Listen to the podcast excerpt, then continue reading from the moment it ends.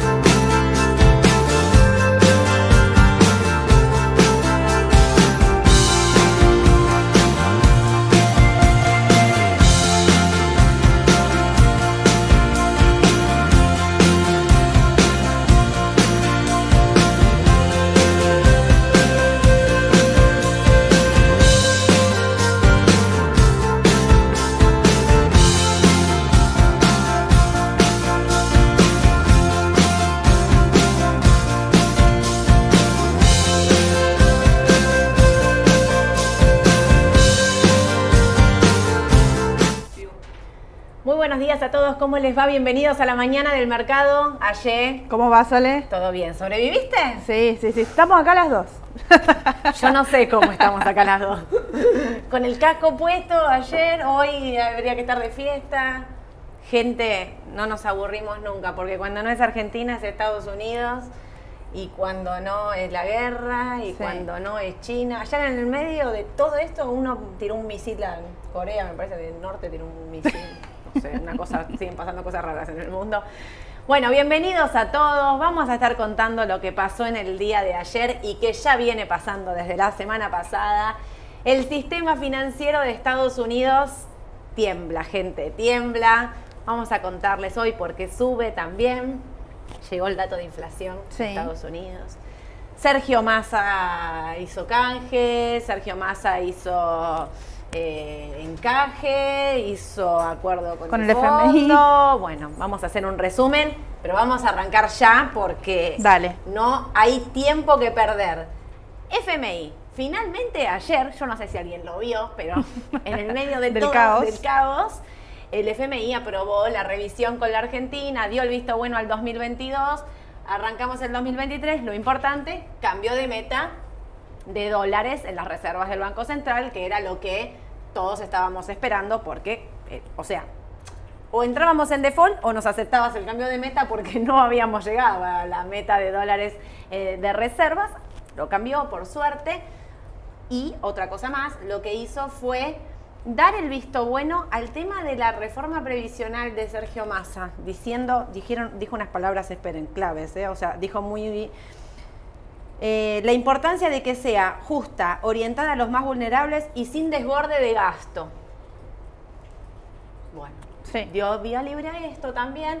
Presiona con el tema de los subsidios. Vos me decías, ahora en mayo vuelve a Sí, sacarlo. pe- presionó, pero también fue bastante leve, porque en realidad lo que venía sosteniendo el FMI era que de entrada iba a sacar, quiere sacar el 100% de los subsidios.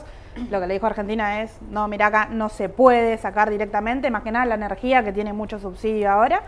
Eh, así que lo que ya se firmó es que en mayo de este año quienes tengan los sueldos más altos van a sacar directamente el subsidio. No pusieron monto de sueldo, no pusieron nada, únicamente eso se especificó, pero con lo que dijo, dijo el FMI, de acá a fin de año seguramente vayan sacando todos los subsidios. Bueno, qué buena noticia. Habría que verlo. Eh, habría que verlo, claro, porque esto vieron es, bueno, como dice Eh, ayer, es lo no que dice quieren. montos, lo que quieren, es un año electoral, vieron que lo que dicen por un lado, más si la meta es anual, ahora es como, bueno, Claro. ¿viste? tengo elecciones en el medio y voy ajustando el número como pueda. Lo que sí me parece súper importante es que Chau recompra de bonos, dijo que no se pueden utilizar las reservas para la recompra de bonos como habíamos anunciado en el mes de allá por enero. Y mm, cuando los bonos estaban 32 dólares y, éramos, y el mundo era Disney, miren en ese cabo lo que les estoy diciendo, eh, dijeron que no se puede. Y ayer yo le cuento esto a Aye, antes de empezar este vivo, y Aye me contesta, sí, sí, pero ¿viste que están empezando a hablar para recomprar bonos? Sí, el dólar soja 3. de algún lado, ¿viste? De algún lado había que Sí, encontrar sí, sí, dólares. Dólar soja 3 vuelve a hablarse del posible dólar soja 3 para que estén reserva, para utilizar esos dólares para la recompra de bonos. Habrá que ver si esos dólares el FMI se los permite, porque viste que Claro. igual se siguen, te siguen Sí, diciendo sí, lo sí. que puedes hacer y lo que no puedes hacer. Y déficit fiscal del 1.9, o sea, 1.9. cuida- a cuidar las cuentas y demás. Me parece importante, súper importante, es que el dato de inflación de marzo dicen que tiene piso del 7%. Edu lo mencionó la semana pasada, que la inflación iba a ser Sí. muy alta. Así que, eh, bueno, hay que estar muy atentos al tema del dólar. ¿Por qué? Porque dijeron que no pueden intervenir más en el mercado secundario para manejar el tipo de cambio. Vamos a ver también si lo liberan, ¿no? Sí. Digamos, porque vieron que nosotros decíamos, eh, el MEP está entre 3.56 y 3.67, como que ahí estaba y no pasaba. Bueno, de repente, y acompañado un poco por todo lo que estaba ocurriendo, el dólar empezó a subir, subió poquito, no subió mucho, pero hay que estar atentos a ver qué es lo que hace el gobierno a partir de ahora. Y bueno, como estábamos todos mirando para otro lado, digamos, hay que ver qué es lo que se decide en. Argentina, pero Estados Unidos va a llevar mucho tiempo de, de la atención de ustedes sobre todo, porque vamos a depender mucho de ellos. El canje, el canje la semana pasada terminó saliendo en un error de publicación, porque muchos preguntaron, ¿no era el 64%? Bueno, parece que la gente del Ministerio de Economía se confundió cuando publicó el dato y dijeron que era el 64 el canje, era el 57.7. Sí. Habían tomado ya letras que habían entrado al canje. Miren. Sí, letras de enero tomaron para, para la suma. Sí. Miren, les quiero decir una cosa. Eh, ellos dicen que el- nosotros habíamos dicho que el 50% estaba en manos del Estado. Sí. Ellos dicen que era menos. Vamos a suponer que en manos del Estado estaba el 40. Mira, y estoy siendo re generosa, es mucho más del 40 de lo que estaba en, en manos del Estado. Entró el 15%, pónganle, de los privados entraron a este canje. ¿Es aceptable hasta ahí? Hasta ahí. Porque miren, el Estado iba a entrar en los canjes, o sea, el Estado iba a, a renovar, reestructurar, eh, canjear esa deuda en Sí. algún momento. O sea, no, nunca iba a estar el vencimiento peleándole. Cuando nosotros estamos mirando los vencimientos mes a mes, y estamos viendo qué hacen los privados. Bueno, los privados quedaron. El vencimiento completo que tenemos ahora, que son como 3.4 billones hasta junio, está todo en manos de privados. Y sigue siendo grande. ¿No? Sigue siendo grande. 3.4 billones de pesos, no te dan de millones, billones de pesos que vencen de acá a junio. Sí. Es un montón. A ver, descomprime, sí, descomprime, es real, pero a mí me parece, por eso creo que eh, el viceministro había rápidamente salido a decir, esperamos el 50, esperamos el 50, ya previendo que Sí. esto no iba a ser un gran canje. Ahí hay un montón de factores, factores de bancos que no quisieron entrar. Miren que dentro de esos bancos que entraron, entraron solo entidades financieras. Entró Banco Nación, Sí. entró- o sea, entraron hasta bancos públicos, digamos. Entonces no es que es todo privados. Sí entró un poco el Galicia, Santander. Y ahí te recuerdo, iba a ser hasta las 3 de la tarde y porque entidades financieras no se decidían, digamos, si entrar o no, lo aplazaron hasta las 5 de la tarde. ¿Vos sabés qué pasó ahí entre las 3 de la tarde y las 5 de la tarde? Puntualmente, Que se estiró puntualmente. lo que dice el diario, así textual, es que entidades financieras estaban con indecisión, digamos. ¿Vos sabés qué hicieron los ministros en economía para decir, bueno, sacate esta indecisión, te doy una mano más? Los bonos atados al ser y bonos duales generados, estos nuevos bonos, Sí. ¿no? Que van a ser 2024 y 2025, se pueden poner como encajes Ah, sí. en el Banco Central. Miren, vos pones un peso, supuestamente. A partir, vamos a aclarar, ¿qué es esto? Del- a partir del 2001, cuando todos sabemos lo que pasó, Corralito y demás, se implementa el tema de los encajes, que antes ya también estaban, pero bueno, fue medio, medio raro la situación en ese momento, como lo plantearon, pero es el tema de los encajes. Esto quiere decir que por cada peso que vos tenés depositado en tu cuenta del banco hay un peso de resguardo en el Banco Central. Esto es lo que hace que los depósitos estén gua- custodiados, por decirlo de una manera, respaldados. Bueno, ahora por un peso que vos vas a tener va a haber un bono atado al ser o al bono dual en, en- en el Banco Central. No me mires y te rías a Yelén, porque ella sabe lo que yo pienso. Yo pienso que está muy mal esa medida. O sea, no digo que esté mal totalmente, pero digo, ¿no es un poco riesgosa que por un peso mío haya un bono? Me pregunto. Te digo, mirando la situación, o sea, esto salió antes de lo que sucedió en Estados Unidos, antes y hasta ahí, porque ya teníamos Sí. datos anteriores. Pero mirando lo que sucede ahora en Estados Unidos, ¿sigue siendo correcto tener bonos como respaldo? ¿no? Y, te, y mira, me voy a agosto del año pasado, junio, perdón, julio, julio, cuando cae la caída de Martín Guzmán, que los bonos con ser se destruyen porque hay una venta masiva. ¿Y por qué están sostenidos en este precio? Porque el Banco Central está todo el tiempo como punta compradora de estos bonos para sostener la curva. ¿Está bien entonces que por un peso haya una- un activo variable, Variable. de esta característica en Argentina? Mi opinión personal de Sole es que no, que no está bien, que es de riesgo eso. Habrá que ver hasta qué monto les permiten, porque no es todo y demás, pero No, y además recordamos, para- fuera de lo de Martín Guzmán, también hubo una salida de, de fondos importantes, dentro del Templeton creo que fue, dentro de los SER, que hizo que los bonos a tasa fija, que la curva totalmente se, se caiga. O sea, se Sí, dependen sí. de dos o tres factores que, que, bueno, peligra la, la liquidez, ¿no? Obvio. Y otra cosa, impor- bueno, eso lo hicieron para convencer a los bancos. Ahí había dos bancos ahí dando vuelta que no se decidían, les metieron el encaje y había un fondo también dando vuelta, entraron todos con esa misma postura, pero llegamos a este 57.7 y tenemos estos vencimientos en pesos que para mí, no sé, no quiero, me imagino la mañana en el mercado en junio. Che, vence el dual, ¿qué hacemos? Claro. ¿Dónde, va- dónde van todos esos pesos? ¿Alguien va a entrar en un bono a agosto? ¿Qué pasa? ¿Qué días son las paso? ¿12, 13 de agosto deben ser las paso? ¿Qué haces? ¿El, el vencimiento de agosto? Nada, es como muy difícil de prever qué puede ocurrir, pero sí les quiero mencionar todas estas cosas como para que estén atentos y alertas de lo que puede o lo que está pasando en realidad.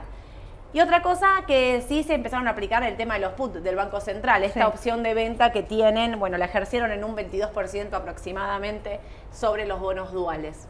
Así que es como, les armaron un combo ahí para que entren sí o sí. Sí, así todo deja- tuvo el 17% solo de, de aprobación privada. eh, no, no me parece que, que esté muy bueno eso. Vinieron balances en Argentina. Sí, Vino el balance de IPF. Que lamentablemente no fue suficiente, ¿no? Se, se lo llevó, el exterior se llevó, no hay balance que, que aguante la noticia tan importante en el exterior. todo. El balance de IPF fue uno de los mejores cinco balances de la historia de IPF con una cosa increíble, números, proyecciones y demás. Sí, sí, sí, inversiones, todo, completo. Todo. Lo que pasa es que el viernes, cuando ellos estaban ahí tocando la campanita y qué sé yo, el mercado ya se estaba derrumbando porque el día anterior ya se había empezado a caer, lo que vamos a contar ahora en un ratito, un banco de los Estados Unidos y el mercado no perdonaba nada y arrastraba a todo, no quedaba nada en pie, caen las acciones argentinas, Sí. porque obviamente no vamos a estar al margen. A ver, si bien nosotros somos un mercado menor, el mercado europeo también cayó con el ritmo de Estados Unidos. No Sí, es que sí. únicamente nos afecta a nosotros porque somos un mercado más chico. A todos los otros mercados le afectó casi de igual manera. Exacto, no se salvó. Pero bueno, lo que sí me parece que está bueno es esto de que IPF, eh, su balance había sido muy bueno. Los que están comprados de largo plazo, no se asusten con esto, digamos, quédense comprados de largo plazo. Estoy hablando de los que pensaron comprando y pensando en un año. Para el corto plazo la cosa está volátil, está difícil. Hoy hay un rebote en el mercado, pero atención con lo que puede estar pasando en Sí. general, en el mercado en general. ¿Vos viste la cara? Sergio Massa no viajó a Estados Unidos. Se conectó por videollamada, por Meet, no sé. Sí, sí, sí, es de IPF. Sí. La cara de Sergio Massa estaba serio, no me gustó nada. Es una sensación. Para mí venía como amargado, como yo por el canje. Claro. como, esto no nos salió como esperábamos. Es que terminó, terminó de quería". anunciar encaje y tuvo que festejar un balance que quizás él estaba más preocupado por otra cosa. Claro, O sea, IPF viene, ya viene bien, ya viene positiva. Era quizás festejar una noticia positiva, que bueno, está bueno, pero si el canje no va de la mano, eh, Sí, de sí. ánimo no te ayuda, digamos. Como que no tenía mucho para festejar. él, Claro. como que no. Pero bueno. Creo que bueno, ese fue el motivo por el cual no viajó. Sí, Sí, porque iba a ir a tocar la, la campana ya. que no, no tenía muchas campanas que ir a tocar, se quedó acá porque la cosa está que arde. Y vinieron balances, voy a seguir, de eh, Vista. Vista Energy ganó en el cuarto trimestre de 2022, ahora ya vino como más detallado, ¿no? 75.5 millones que se compara con la ganancia del cuarto trimestre de 21 de 35.6, así que Vista el mercado esperaba una utilidad de 79, vino menos del estimado, pero vino muy bien comparado al anterior. El grupo Superville eh, reportó una pérdida en el cuarto trimestre 22 de 791 millones contra los 1.779 millones, así que atentos con ese banco que presenta pérdida. Comercial del Plata reportó una pérdida en el cuarto trimestre de 833, que se compara con la ganancia de 254 registrada en el mismo periodo del año pasado. Así que atentos, los avances no fueron tan buenos. Y quiero quedarme en esto de vista. El mercado se destruye y baja todo, y PF ayer tocó en un momento 10 dólares con 20, y eh, Vista también ¿Vieron cuando todos siempre decimos la oportunidad de comprar esos papeles a largo plazo que no daban entrada? Yo que había dicho la semana pasada, ni, pensando remotamente que en Estados Unidos iba a pasar lo que pasó, dije, ¿cómo me gustaría comprar Vista en 15 dólares con 30? Estaba 19 y pico, bueno, ayer estaba 17 y algo, el mercado rebota hoy, pero también estas bajas, y fíjense lo que pasó ayer, en papeles de valor. Miren lo que pasó ayer con Coca-Cola, Walmart, XLP, digamos, el ETF del sector eh, financiero, eh, perdón, el ETF del sector eh, de consumo masivo y básico, digamos, o sea, todo orientado a esos sectores, ¿por qué? Porque se meten en resguardo. Sí, y el oro directamente, oro, tuvo un salto importante. 7% subía. Aye, contame qué pasó con los bancos y yo mientras leo preguntas. Perfecto. ¿Qué pasó en Estados Unidos? Directamente. Directamente, lo que pasó, a ver, fueron cuatro bancos los que son noticias, pero principalmente el que seguramente todos leyeron eh, en los diarios es Silicon Valley Bank, que es un banco conocido por el banco de los emprendedores, banco de las pequeñas empresas, digamos, quizás pymes, como se conocen acá, eh, que es el banco número 16 a a nivel de importancia de capitalización de Estados Unidos. O sea, es un banco relevante, no estamos hablando de un banco eh, chiquito. Bueno, lo que sucedió es que en el 2020-2021 tienen muchos ingresos por crecimiento de la criptomoneda, resulta ser que aparentemente tenían muchos eh, emprendedores relacionados con ese tema, lo que hizo que en ese momento eh, el excedente de efectivo, digamos en realidad el de efectivo que le entraba, porque no es excedente, era la capital de sus clientes, eh, lo invirtió y compró directamente bonos del tesoro. ¿Sí? ¿Qué pasó acá? Bueno, bajaron las criptomonedas. Bonos del tesoro a largos compraron. Bonos del tesoro a largo plazo, sí. Sí, sí, sí. Y bueno, en medio del 2021, ahora suba de tasa, baja, suben las criptomonedas, bueno, la caída más que nada, y los clientes lo que hicieron fue querer retirar el capital. Fueron tantos los clientes que hicieron retirar, querer retirar el capital que... empieza a correrse el rumor. Claro, sí, que sí, tiene problema de liquidez. Sí, sí, sí, tal cual. El, presidente, el vicepresidente del Banco de Nacional salieron a vender martes, miércoles. Claro, en realidad lo primero que pasó es que salieron a vender bonos del tesoro. Ya eso a los clientes les llamó la atención. Eh, a grandes rasgos, no es que vendieron dos o tres bonos, que hicieron vender toda su posición.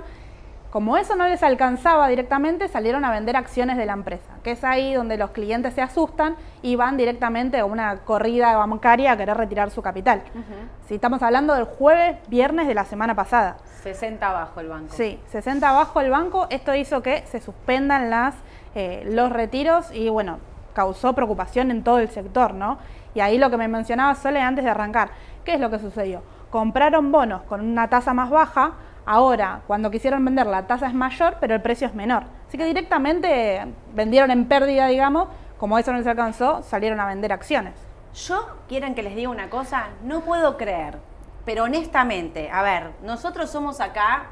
Eh, eh, no, es para ofensa, pero digo un cuatro de copas, porque somos una sociedad chiquita eh, en el sentido de en un mundo gigante, en el Raba, al lado del Silicon Valley Bank, es básicamente es un grano de arena, ¿no? A esto me quiero referir, para que no se malinterprete lo que quiero decir.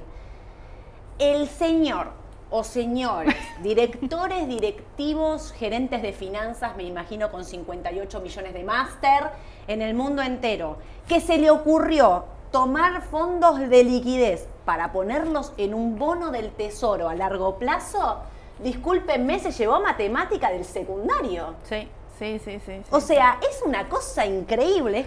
vos me traes tu plata a mí acá, digo.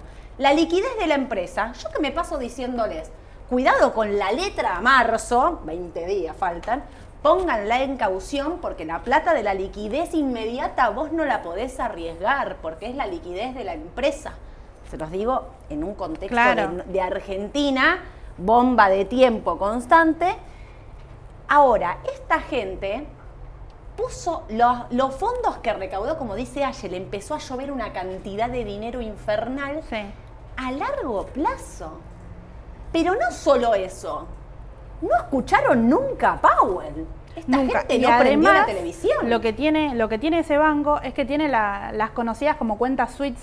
El que no la conoce son cuentas de eh, remuneradas, de alguna tasa de interés muy parecida a un money market, a un plazo fijo, eh, que tienen la condición de, bueno, ellos te dicen a cuánto plazo vos podés retirar, 24, como mucho 72 horas.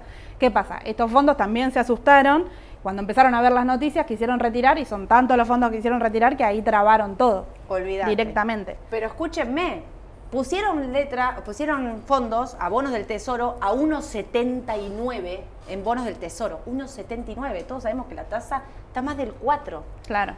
Un mes te ponele, cuando te subió los primeros 25 puntos, Powell, ¿no se te ocurrió desarmar esa posición? Ponele que la pifiaste. Desarmar esa posición. No, no, siguieron. Siguieron. es una bola de nieve enorme. Sí, sí, sí, porque que fueron apalancando, digamos. Claro, lo que dice Aye que es, esos fondos que entran, eh, que entraron, los pusieron a 1.79. Eh, Powell empieza a subir la tasa, el precio del bono ¿qué hace?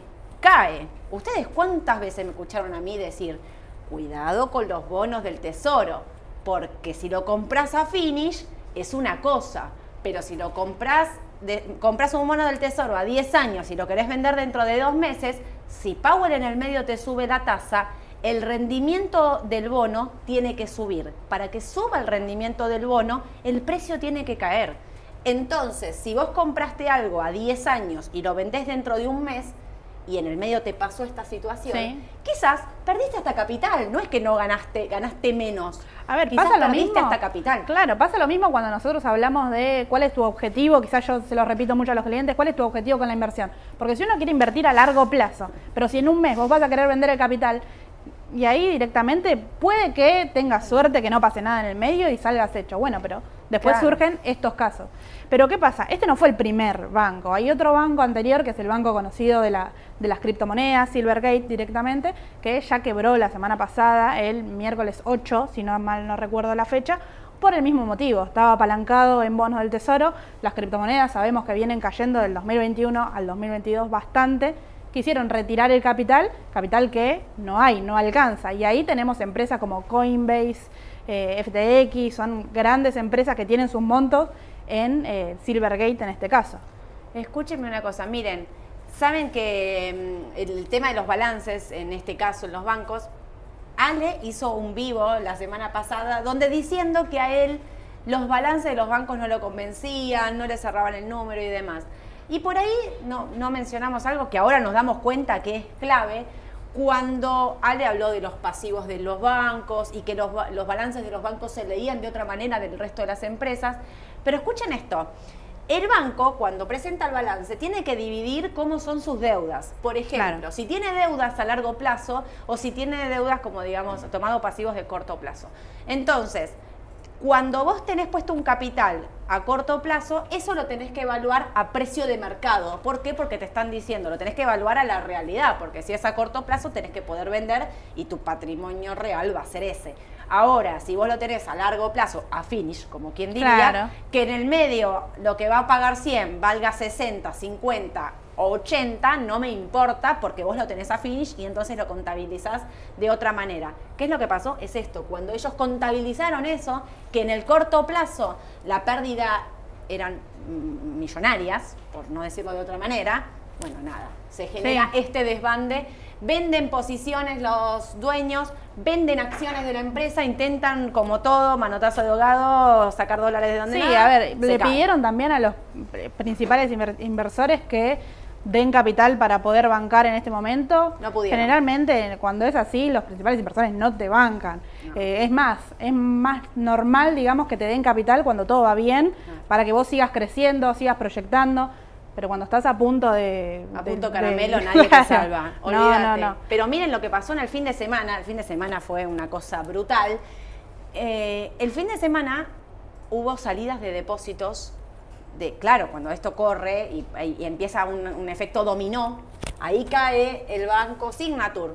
Sí. Un banco re importante con sede en Nueva York. Sí, no sí, cayó cualquier banco. Deciden cerrarlo directamente. Porque El domingo. tenía como 80 billones, no sé qué, le hicieron un retiro. Le hicieron un retiro de 10 billones. ¿Saben a dónde fueron a parar esos retiros? Esos retiros fueron a parar al Citi y al JP Morgan. La concentración de fondos en las bancas principales, y fíjense que JP Morgan, que es el banco número uno porque tiene una cantidad Sí, de sí, sí. trillions en, en balance y demás, es el único banco casi que no cae. Atentis. Porque lo que pasó el, el domingo, entonces cierra el Signature y, a- y arranca un efecto de corrida de que Sí, está- a ver, efecto de la preocupación misma, ¿no? De, hay un banco de los principales que está cayendo, yo que soy el banco número 18, tengo que mi capital en otro lado, voy corriendo a sacar el capital. Es lo mismo que sucedió acá también, ¿no? Dentro de la preocupación política, financiera, lo que sea, uno quiere su capital resguardado y por eso toma como, como bueno, como dice Sole, lo- los tres principales bancos, ¿no? Y otra cosa me parece importante es la salida de esos fondos, a dónde van, a los bancos principales. Ayer los bancos regionales de Estados Unidos estaban 60-70% abajo. Sí. Los bancos regionales de Estados Unidos. ¿Por qué? Porque como te agarra miedo, lo que haces es salir de ahí y irte a bancos fuertes, Citi, JP Morgan. A pesar de eso, ayer el Citi caía 7%. Sí, el sí, índice sí. del XLF destruido y no, no, no podía recuperar. De hecho, Citi termina casi en mínimos. Hoy hay un rebote del mercado. Pero lo que quiero eh, mencionar, ¿qué pasó ayer que llamaba la atención? Los bancos se derrumbaban. En medio de todo este caos, tecnológica subiendo Sí. índices positivos. Sectores muy puntuales. Y la pregunta era, ¿qué está pasando? ¿Por qué el mercado está subiendo? Entonces, miren la, miren la cabeza del mercado, ¿no? Si esto está pasando, Powell no va a subir la tasa. Es muy probable. ¿Por Puede qué? ser. Porque la suba de tasas le va a generar más caída de bancos. Y miren otra cosa, ningún privado quiso comprar este banco, lo tuvieron que salir a rescatar. Y lo Sí. tuvieron que salir a rescatar al 100%. Sí, primero, a ver, to- todos los bancos de, de Estados Unidos tienen un seguro, digamos, que se conoce como el FICD, que es FI, FIDC directamente, que es un seguro que te cubre hasta 25 mil eh, dólares por cuenta. Entonces, ¿qué sucede? Se dieron cuenta que el, Silvergate, el Singapore Value Bank tiene el 97% de las cuentas superior a ese valor. O sea que el seguro No cubría no, a no cubría absolutamente nada. El Singapur lo mismo, tiene el mismo, eh, el mismo seguro, pero tiene el 87% de las cuentas superior a ese valor, así que tampoco, no cubría a nadie. Los dos fueron calificados luego de reuniones, vistas del gobierno y demás, fueron calificados como eh, de riesgo sistemático para que el gobierno pueda bancar el 100%, que es hasta ahora lo que dijeron que iban a hacer. Obvio. El domingo a las 8 de la noche, y yo creo que muchos por ahí no lo estaban viendo, pero yo lo estaba viendo y estaba como pálida, la estaba pasando mal el domingo. No sé si era el calor o todo esto que veía que decía, por Dios, va a abrir Asia y se va a caer todo a pedazos. Antes de que abra Asia, llega el comunicado de la Reserva, de Powell, junto con el Tesoro, diciendo, vamos a salvar a todos, vamos a, a rescatar a todos, o sea, los vamos a cerrar, Sí. obviamente, pero los vamos a rescatar. En el medio de todo esto, para los que siguen en el mundo de las criptomonedas, vieron que están estos eh, cripto que son stablecoin. Sí. Un USDC vale un dólar. Miren, es como los depósitos acá del CER, que los Sí. encajes, básicamente. Yo no le confío, pero es personal esto, ¿eh? No, no, no, no me vengan a matar los de las criptomonedas. A mí no me convencen, pero bueno que de repente, claro, esta stablecoin estaba apoyada en un 38% en el Silicon Valley, que empieza a caer, que se quiebra, Sí. qué sé yo, pierde la paridad, ¡pum! para abajo. 88 centavos creo que llegó a valer. Claro, olvidad, es como que, a ver, lo seguro, lo que tenía que valer uno, Claro. se cayó. Por eso les digo, miren el arrastre que fue. Sí, sí, Rápidamente entonces la Reserva Federal junto con el Tesoro salen a salvarlos, salen a decir que van a rescatar a todos, que van a pagar todo y van a resguardar los depósitos de la gente, que la gente el lunes podía ir a retirar los fondos, el que depositó dólares tendrá dólares. No, mentiras para descontracturar un poco realmente porque la situación es crítica, créanme. Eh, podían ir a retirar los dólares. Sí. Bueno, Así llegamos ayer. Ayer, miedo, pánico, justamente. Y a mí me parece, a ver, vos tenés cuenta en Estados Unidos, tenías dólares en el banco, ¿no? Eh, ¿Te querés quedar con dólares en el banco? Dudo, dudo, si dudo del sistema, ¿qué es lo primero Claro. que haces? Salgo a comprar algo. Salgo a comprar, salgo a comprar algo en el mercado de capitales. ¿Qué salen a comprar? Acciones de valor. Sí, ahí tenés el rebote quizás de Apple, de Microsoft, de Google. Igual, cabe destacar que son empresas que estaban en buen precio, sacando del lado el contexto y lo que está sucediendo. Apple, Microsoft, Google son empresas que estaban en precio de entrada, que tienen buenas proyecciones. Seguramente Ale hoy les va a estar contando ¿no? de, de alguna de ellas hoy, hoy a la tarde. Pero digo, eh, con el contexto es No, pero si Lo- lo- lo eso que te quedó sumo también. Que pienso que Powell no va a subir la tasa, entonces si no va a subir la tasa, lo tecnológico va a subir. Digo, para que veamos el contexto de hoy. Hoy Claro. está pasando eso. Pero yo quiero que todos, y se los dejo, se los voy a dejar como una inquietud mía también, para que lo pensemos y seguramente lo vamos a seguir charlando en las próximas semanas. Y Aye, te pregunto a vos, si Powell va a salvar a todos estos bancos. El número ni lo sé, porque es una cosa de millones de millones de millones de millones de dólares. ¿Cómo va a ser para salvar a todos esos? ¿Va a vender bonos del tesoro? ¿Va a emitir dólares? O sea, hoy todos dejamos de ver la inflación para que Powell, eh, todos estamos diciendo, Powell no va a subir la inflación la semana que viene. Aparte vino el dato hoy, vino, Claro, vino en igual a línea lo con el estimado, vino un poco alto el subyacente, se esperaba 0,4, vino 0,5, Sí. pero en la- el estimado quedó en 6. Entonces todos festejábamos que bueno, Powell no va a subir la tasa, compremos tecnológicas, pim pum. ¿Qué va a pasar? ¿Esto, esto no es inflacionario? y generar, a ver, tratar de salvar dos bancos bastante importantes con emisión va a generar, yo creo que de acá a mediano plazo, no te digo tan largo plazo, va a generar una, una alta inflación seguro, va a ser cada vez más difícil el trabajo. Ese me parece, me parece que lo empiezan a acorralar a Powell. Antes Sí. alguien escribió recién, Powell argento a full, no tiene idea qué hacer. Pobre Powell, claro, argento a full no sabe para dónde salir disparado, porque ahora le pasa que si quiere subir la tasa, primero tiene que ver qué va a pasar en los bancos, cuál es el efecto de los bancos, cuántos bancos más están igual de complicados con estos bonos del tesoro comprados y demás. Entonces ahí empiezan también los controles. Che, no habías Claro. controlado los balances. O sea, Claro, en realidad. En 30 horas la-. Las críticas, muchos decían que esto tendría que haber sido controlado. O sea, antes de que Powell suba la tasa, tendría que ver, pero quizás lo que se mira son los principales cinco bancos. No sé, yo no entiendo cómo no se hace el control de eso eh, y, y se permite continuar subiendo la tasa. Está casi que rompiendo el sector financiero. Sí, sí, por eso. A ver, ¿hoy está subiendo? Sí. Yo les digo que anden con mucho cuidado, que este efecto dominó no termina acá, que la suba de tasas puede generar problema y que aparte de la suba de tasas puede generar problema... La no suba también. La no suba también. La no suba también, porque si no sube la tasa vamos a volver a tener una inflación eh, alta. Esto me hace acordar que él dijo todos vamos a ponerle los dólares en la cuenta del banco. Me hace acordar a cuando Trump le mandó a todos un cheque a la casa con mil dólares en la plena pandemia para que, para que consuman. Bueno, le está diciendo yo te voy a poner los dólares en la cuenta bancaria para que los vayas a retirar en el momento que quieras. En el medio hay repartija de dólares para todos lados.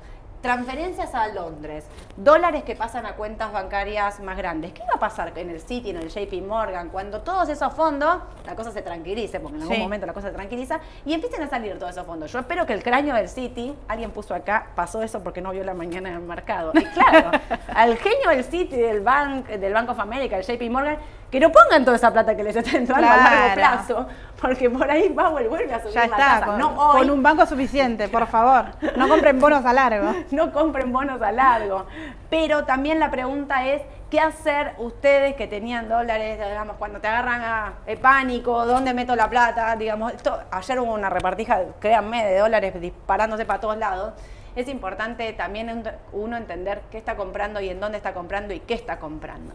Bueno, para los que preguntaban, bonos del tesoro son el refugio, pero, a ver, yo si compro un bono del tesoro para refugiar mis, mis dólares hoy, no compro un bono a 10 años, Claro, porque yo no. creo que la inflación en algún momento va a volver a tener un rebote fuerte. Con esta situación va a volver a tener un rebote fuerte y, y entonces, digo, yo que estaba sin este escenario, convencida de que el mercado local Mira, acá tenemos cuánto bajaron. Sí. XLF es del sector financiero, Citi 14, Bank of America 17 abajo. Digo, si el, yo que pensaba que lo peor de la inflación ya había pasado y que entonces a Powell le quedaba una, dos subas más de tasa, lo habíamos hablado con Edu un montón de veces más, y que entonces los índices estaban todos para, de mediano a largo plazo, comprar, mantener y rebotar, empiezo a decir, ojo, esperemos, Sí.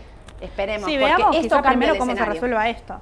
En el medio, Credit Suisse, afuera, complicadísimo en Europa también, el Deutsche Bank también. Por eso digo, ¿vieron cuando que a veces la cosa como que se va gestando y no explota toda junta y hay que ver qué medidas toman a partir de ahora y cómo se mueven? Si ustedes me preguntan si esto fue de ayer y hoy ya está, No. esto es claro, es no. Entonces, a tener cuidado con las posiciones de mediano y largo plazo. Nosotros vamos a estar, también mandando muchas alertas de precio para que tengan cuidado. Hoy hay un rebote, pero atención sobre todo a los rebotes tecnológicos, porque a mí que rebote Coca-Cola no me parece mal porque me parece una empresa de resguardo. Para los que me están preguntando dónde me meto en un CDR, bueno, Coca-Cola, Procter Claro. Gamble, eh, el XLP, para los que no quieren ir a un, a un papel directamente. El oro ayer voló, digamos, 7% arriba, Sí, todo sí, lo sí. que eran mineras, todo lo que estaba relacionado con los, con los commodities, la plata también subiendo fuerte. Digamos, no sabemos, honestamente, no sabemos cómo puede terminar esto. Entonces hay que ser muy cautelosos en lo que estamos haciendo a partir de ahora, porque esto cambia todo. A ver, esto cambia todo el escenario, que no estaba ni previsto, ni tenía ni en nuestra peor pesadilla imaginábamos una situación financiera en Estados Unidos de esta índole. Así que eh, yo diría moderación. Para los que van a comprar de corto plazo, bueno, obviamente con las bajas que hubo, lo dije antes, IPF, Vista, Sí, empresas sólidas. empresas sólidas con eso, buenos ¿no? balances que tienen muchas posibilidades. Me fijaba ayer, por ejemplo, Ternium no bajó nada. No bajó nada. TX, para los que están mirando, Sí. no bajó nada. Eh, bueno, y acá en el mercado local también aprovechar, por ejemplo, Texar bajó un montón. Bueno, para los que estábamos hablando el otro día del shock económico, peso, eh, bueno, Texar es una Sí. buena oportunidad de compra para los que van a comprar y mantener. Y Sí, después, pero también conociendo, a ver, yo voy a comprar y mantener, conociendo que al corto plazo todavía esto no se define, obvio, ¿sí? Sí, sí, sí, tal cual. Es, eh, es compleja la situación y los rebotes y la volatilidad del mercado mm, no, va a seguir, va a seguir, no, no le veo solución en el corto plazo a esto. Eh, y hoy vi con el dato de inflación, hay que esperar ahora sí, el La 21 semana que y viene. 22 va a estar la reunión de la Fed y el 22 va a estar anunciando el tema de la, la tasa. Pero de acá a una semana. miren No, en esta situación. lo que pasó en un fin de en semana. esta situación es un montón. Si un bien la semana que viene lo está anunciando, ya hay encuestas que si bien no son oficiales, son eh, serias, digamos, en Estados Unidos, que opinan que no va a subir la tasa y en menor medida el 0,25. O sea, no Eso se- es otra. Ya no se habla Las del 0,50 que estimaciones se hablaba. Al 0,50 desaparecieron. Las estimaciones los privados dicen, casi como dice eh, Aye, en un 80% que no va a subir la tasa, ni 25 puntos. Ojo también eso del Claro. mercado. Si llega a subir la tasa 25 puntos, que antes de este escenario era como lo absolutamente descontado. 25 y poníamos Sí. en duda 50. ¿Qué va a pasar ahí, digamos, no? O sea, ¿qué pasaría en el mercado? Sí, sí, sí. Bueno, está atado, coincido. Pobre Powell, este, que- el que acá me puso eso, me parece que fue el que la pegó totalmente. ¿Cómo ven el MEP? ¿Pegás alto? El MEP está. Si hay que, si se corren y digamos, Sí. lo dejan libre, quizás puede, puede tener un Sí. saltito en Bueno, el corto plazo. El FMI destacó que se deberían correr. Hay que ver cómo es que, que resuelven eso. Si ya están buscando cómo ingresar desde, desde otro lado, eh, difícil que, que se corran directamente y lo dejen. ¿Es conveniente protegerse con CDRs ahora? Sí, podés protegerse, esto que decíamos antes, ¿no? Eh, si querés ser bien conservador, repito Coca-Cola porque es el de mayor volumen, McDonald's, también Sí, la otra. Walmart. Walmart, se me habían ido de la cabeza. Eh, como que la, se había corrido para Sí. concentrarme en otro sector y tengo- Altria, vuelve Altria. Altria, vuelvo a los conservadores, volvemos para ahí. Eh, ¿Ves en la L30 volviendo a los 23? A ver, los bonos argentinos, como el resto de los bonos del mundo, si la Reserva Federal no sube la tasa, tendrían que subir porque, digamos, es eh, bueno para todos, la región y todo. Lo que no podemos acá dejar de lado es el riesgo de lo que todo lo que está ocurriendo y digamos, ayer los bonos no, o sea, ayer realmente Ayer ningún mercado respondió, bueno, ya el viernes, pero ayer Claro. más todavía. El viernes creo que la sorpresa fue IPF, porque justo fue el día del balance, que como vos dijiste fue espectacular, y así todo bajaba un 4 o 5%. Sí, y- pero ayer el mercado de Argentina a mí me era, era como muy bueno, porque Pampa en algunos momentos estuvo positiva Sí. en dólares, ¿no? Los bonos bajaban 1%, digo, había bancos en Estados Unidos cayendo 70%, el sector banco principal bajando el 7, el 8. Y Argentina bajando el 1, es- estaba como ahí, después en algunos momentos bajó un poquito Sí. más, pero no me parecía, o diga, a ver, estamos en el fondo de la olla también, ¿no? Entonces, como cuánto Claro. más vamos a caer nosotros en estos precios. Pero sí también entender esto, si la Reserva Federal no sube la tasa, los bonos pueden ser beneficiados, pueden ir a 23. En este escenario, salvo que pase un descalabro de nuevo en todo el mundo, no los veo yendo la L30 a 23. No, no, no me, No, no no, me no. parece No, no, tiene un soporte también en 25, 26 dólares, así que... fuerte. Eh, ¿IPF mm, se cae con el WTI? No, yo no creo. No creo. Creo que IPF ahí en los 10 dólares con 20 va a intentar aguantar. Sí. Si se cae como todo, obviamente va a acompañar, pero Tampoco tuvo un rebote con el WTI cuando empezó lo de la guerra. Acuérdense que IPF estuvo lateralizando casi más de un año directamente. Reaccionó más tarde mientras el WTI venía aumentando grande por el tema de la guerra entre Rusia y Ucrania. obvio. Hay que conservar los activos si tienen pánico, así están custodiados y no en bank deposit, o sea, no, no como depósitos. Claro que sí, porque todo lo que uno está tiene comprado es de uno, está comprado en eh, depositado, o sea, resguardado, la seca allá, la caja de valores acá, digamos, no tenés dinero en efectivo. Claro. Mucho lo que por eso yo decía, las compras de ayer también se dieron porque mucha gente, muchos fondos, no gente, fondos grandes salieron a comprar fuertemente afuera para mitigar la liquidez que tenían en los bancos. Eh, se pasó de rosca Powell con las amenazas de suba de tasa por concentrarse en la inflación. ¿Se olvidó del otro gran rol de la Fed, salud del sistema financiero? Yo creo que sí. Que es lo Sí, que dijo comparto. ayer. Sí, totalmente, sin dudas. Eh, ¿Alguna ON para ir al final? Saludos. Y buscarla de más volumen, IPF, a mí no me gusta, siempre digo lo mismo, no me gustan mucho las ON, pero la ON de IPF a largo plazo, 2024, si no me... 2024. 2024 esa puede, para mantenerla y mantenerla, porque no, no tiene mucho... Sole, ¿pensás que el Merval podría volver a los 200 mil puntos? Bueno, si hay un rebote en el mercado, puede ser que el Merval vuelva a subir en pesos, en dólares, pero para mí son rebotes de corto y hay que tener cuidado con cómo sigue Sí. todo esto. Sí, yo creo que la clave está de focalizarse acá, a ver cómo termina, Sí. más allá de que la semana que viene vamos a tener sí la clave de si sube o no la inflación. Hoy es esto y seguramente toda la semana sea esto, a ver cómo define, cómo resuelve el Banco Central, qué pasa con el tema de los seguros, si van a terminar aumentando, ¿no? Ese seguro eh, prácticamente mentiroso si todos no tienen ese valor, tienen más de hecho en los bancos, más que nada las empresas, ¿no? Obvio. Qué importante eso que estás Sí. diciendo. Eh, ¿Cómo ven pararse en el TV24 o TX24? Bueno, eh, ¿se acuerdan que el otro día hablamos con Edu de esta noticia que la oposición está diciendo que va a ser una política económica shock en Argentina si ganaran la, la elección, ¿no? Entonces, estás hablando de, de un shock devaluatorio, estás hablando de, bueno, para los que piensan, como decía el otro día, este ejercicio de Sí. qué hacer en el caso de los que piensan que esto puede pasar, claro, TV24, dólar linked que te cubre de la devaluación del oficial, es una alternativa.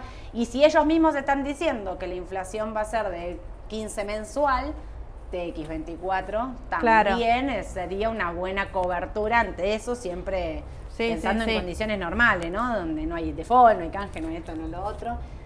Yo puedo decir que me pasó a mí, por eso mencioné antes el tema de la cara de, de masa en, en IPF, haciendo ese vivo.